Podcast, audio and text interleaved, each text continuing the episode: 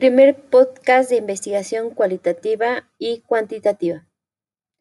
La investigación cualitativa John W. Creswell recupera las siguientes características de la investigación cualitativa a partir de las aportaciones de Buchman, Bicklin, Eisner y Merian.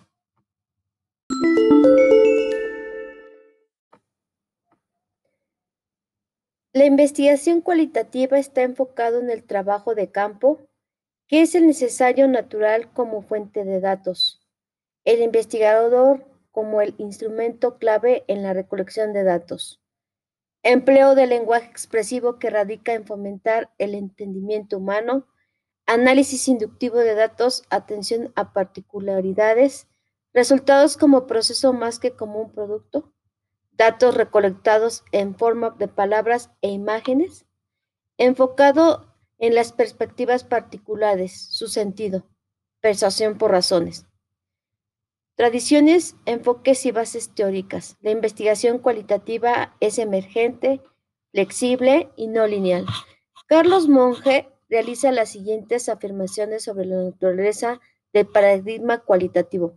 Presupuestos epistemológicos, aproximación a la realidad y el objeto de estudio.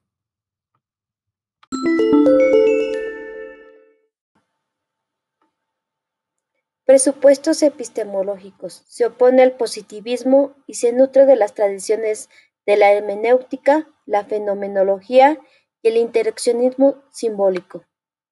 Aproximación a la realidad del objeto de estudio. Se interesa por captar la realidad social a través de los ojos de la gente que está siendo estudiada a partir de la percepción que tiene en su propio contexto. Se parte de supuestos básicos que guían el proceso de investigación.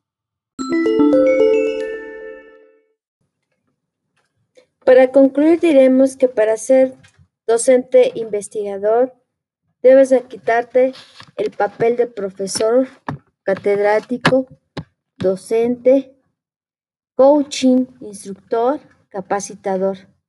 Debes de tener una mentalidad científica, una mentalidad de docente científico investigador, donde no vas a dar clases, no vas a impartir cátedras, sino te vas a convertir un, un investigador del fenómeno a indagar.